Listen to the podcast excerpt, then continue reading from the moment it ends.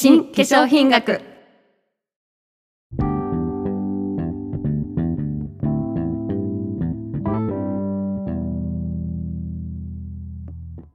こんにちは江口まりです。三浦智子です。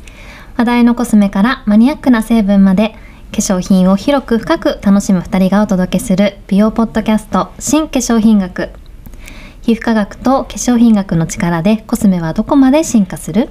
この番組では一般社団法人日本化粧品協会の提供で皆さんの綺麗を後押しする美容コスメのあれこれをお届けしていきます。今週も始まりました。新化粧品学です。はい。ともこさんいよいよ2月17日土曜日に臨床カンナビノイド学講座第2回シンポジウムが開催されます。そうですね。昨年の9月に講座開設記念の第1回目シンポジウムを行いまして、日本初のカンナビノイド基礎研究及び臨床研究について皆様にご紹介をしました。はい。私たちもこのポッドキャスト新化粧品学についてお話をさせていただいた 最初の機会でしたね。ねえ。懐かしいですね。懐かしい。本当ですね。そして先生方のその日々の研究によってもうどんどん成果のアップデートがねなされていることで、うん。半年も経たずしてですよ2回目を開催できるっていう、ねえ本当にうん。今年は講座がますます発展する年になるのではないかなと思っています。はい。そこで今日は講座第2回シンポジウムの直前スペシャルとして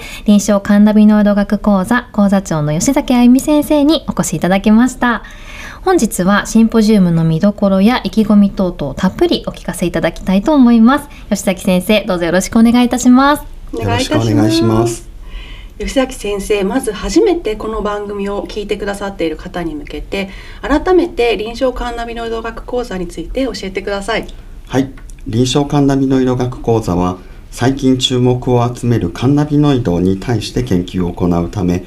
えー東京大学皮膚科と日本化粧品協会によって東京大学に設置された講座です。はい三浦さんも江口さんも CBD についてよくご存知ですよね。はい、はいもうたびたび先生からお話を伺いましたがもうそれ以前からもいろいろな化粧品や嗜好品の中に入っているので注目はしていました CBD 有名ですよね。はいということは CBD がカンナビノイドだということもご存知ですよね。はいもちろんです。学ばせていただきました。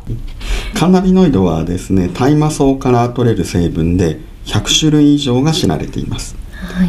麻薬の THC も有名ですけど CBD はもっと有名で、うん。一部の医薬品やいわゆる日用品にも用いられていてどんどん生活の中に広まってるんです。うん、私あの最近ドラッグストアとかでも CBD の化粧品とかね、うん。よく目にします、うん。そうですよね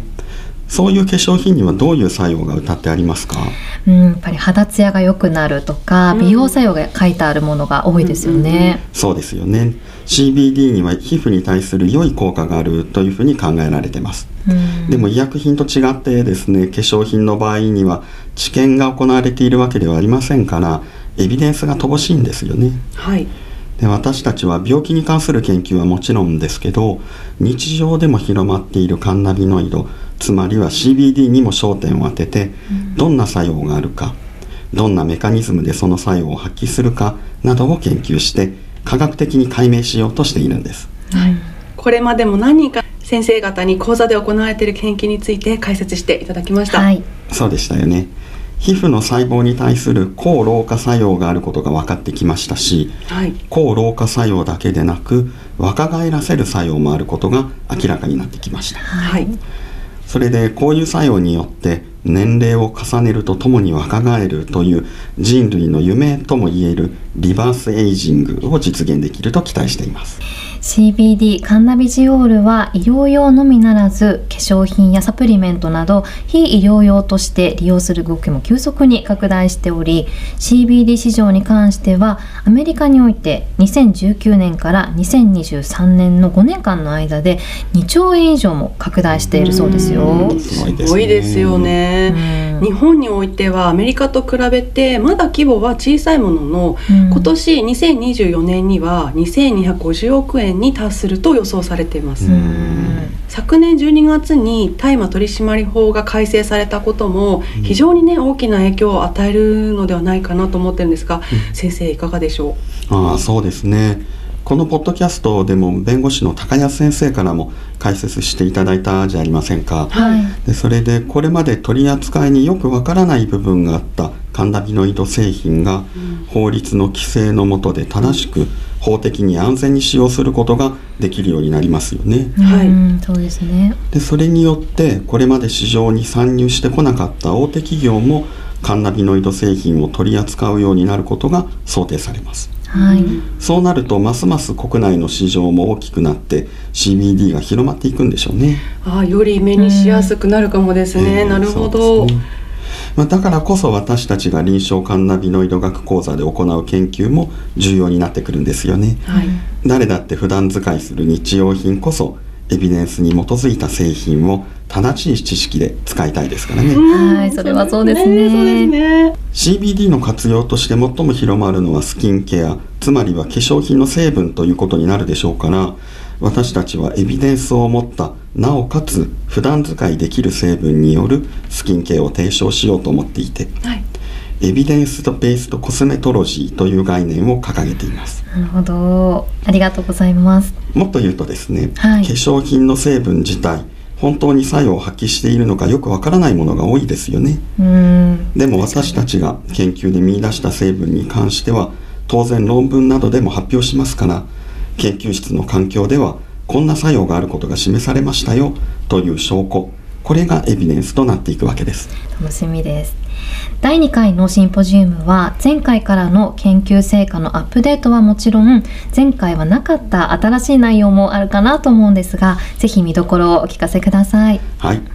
2月17日に第2回目となる講座シンポジウムを開催しますはい。去年の9月に第1回目のシンポジウムを開催したんですけどそこでは講座が4月に開設されてから5ヶ月間の成果を発表しましたはい。第2回目はそこからさらに5ヶ月経った成果を発表しますので、どこまで進んでいるかぜひ楽しみにしていてくださいはいい。や本当楽しみですよね私たちも楽しみありがとうございます実は私たち協会メンバーも今回再びお話しさせていただくことになってましてねはい、そうなんです。先生方の先端研究のお話とはまた少し違った、はいよりこう消費者や化粧品業界に携わる方々に近い目線で、まあ、化粧品の本当をお伝えしたいなと思っております。え前回に続いて今回もですね皆さんにご登壇いただけるということで本当にありがとうございます。こちらこそです。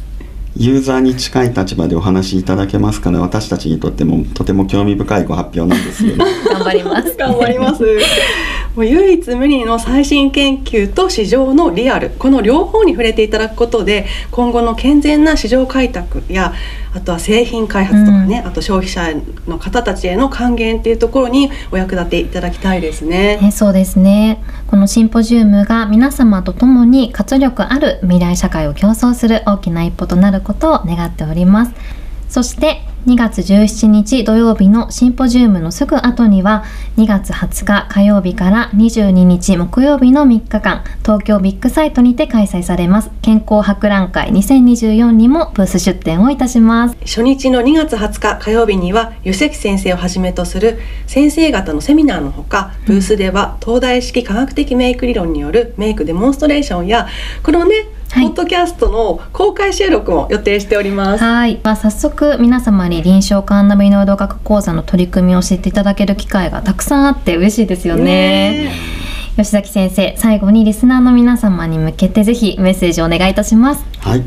今年も全力で研究を実施して CBD の皮膚への役割を解き明かしていきます、そして得られた成果を社会に発表して、えー皆様の活力ある生活の実現に向けてお役立ていただけるように頑張ります 楽しみです。はい、皆様ぜひご期待ください。吉崎先生、本日はありがとうございましたあ。りがとうございました。皆様本日もお聞きいただきありがとうございましたこのポッドキャスト新化粧品学は毎週月曜日に新しいエピソードが配信されます番組を気に入ってくださった方はぜひフォローと拡散をお願いします。化粧品のこんな話が聞きたいというコメントや感想ご質問は概要欄に記載のあるメールフォームからどしどしお寄せください。お待ちしております。エビデンスをフェアな立場で。医学と科学に基づき発信。毎週月曜日は新化粧品学。また来週です